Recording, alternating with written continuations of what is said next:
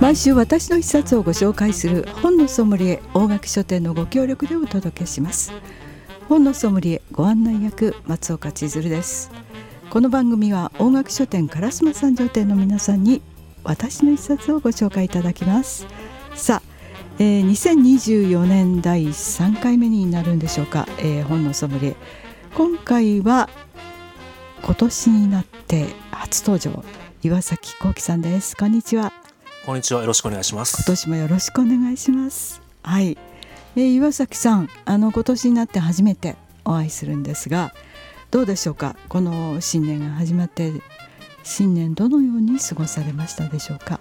そうですねまあかなりまあ寒くなってきたんですけれどもそうですね。まあ本本業以外だと、まあ、家で結構、まあ、箱根駅伝やあそうか。あの正月にね見たりとか、はい、あとは高校サッカー見たりとかで結構楽しく過ごさせていただきました。いろいろ面白いことが起こっておりますよね。うん、はい。箱根駅伝はあの青山学院が、うん、えー、見事、えー、の総合優勝というかはい、あれはどうご覧になりましたですか？そうですね。戦前の予想だと、はい、まあ、駒澤大学がそのまま優勝するっていう予想が大半だったんですが、はい、まあやっぱりやってみないとわからないなっていう意外な結果で。あ意外な結果なんですか、ね、はい。そうですか。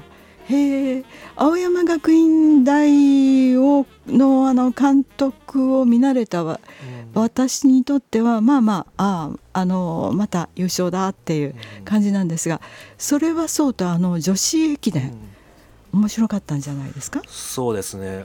まあ今日僕はまあ京都の人間なんで、はい、京都を応援してたんですけれどもまあ京都も惜しかったですが2位でしたっけ？そうですね、はい。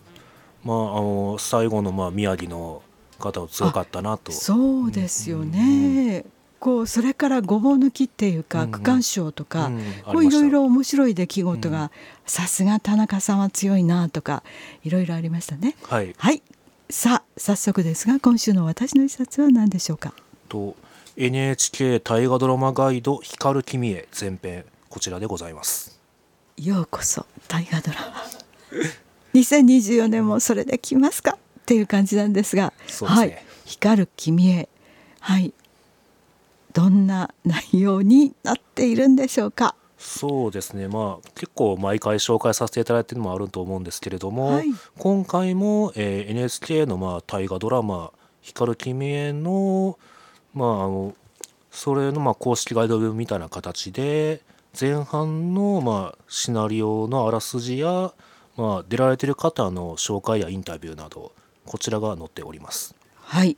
主人公はまずその連続ドラマ「光る君へ」というのはあの今表紙は、えー、吉高さん、はい。えー、女優の吉高さんですがあの主人公は誰でしたでしょうか？こちらあのこの作品では真宙と呼ばれてるんですけれども、はい、まあ、皆さんが知ってる名前でいくと紫式部。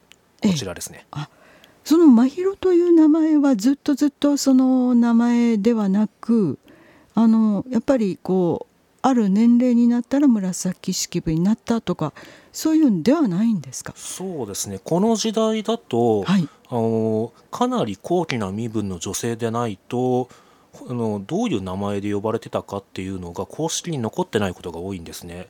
ですので誰々さんの娘とか誰々さんの何かとかそういう形で公式には残っているので、はい、おそらく本名みたいなものがあって呼ばれてはいたんだろうけれどもそこは分からないので、まあ、何か想像して作ったみたいなそうなんですか、はい、まああのそのドラマの中でもその女性の地位っていうのがまだまだ認められていなかった女性がこう学ぶことさえままならぬ時代というそんな感じに描かれてましたが、はい、はい、そうですね、うん、あの岩崎さんはどのようにあの面白いと思う点はどこだというふうにご覧になりましたですか？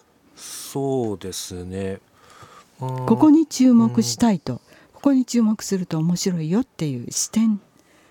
そうですね、まあ、まあ、あまりまあ皆さんに、まあまあ、あの身近でなかった、まあ、平安結構平安時代の話とかが身近ではなかったので、はい、その辺りのまあ衣装の美しさとかあとは京都に住んでる方であればまあ馴染みのある地名とかその辺りが結構出てくるのでそれを見ながらまあ楽しめると思っています。あそうですか、はい、あのー、あ紫式部といえば宇治かなみたいな、あのあの源氏物、えー、源氏物語ミュージアムでしたっけ、はい、ね宇治にはありますからこう宇治のイメージもえー、あったんですが宇治十条とかね、はいはい、そういうのもありますから、はい、えー、ついついそう思いがちなんですが京都と深い実は結びつきがあるというところですよね。そうですね。はい。そうですか。そうするとやっぱりこのあのガイド本を見るといろんなこと分かりそうでしょうか？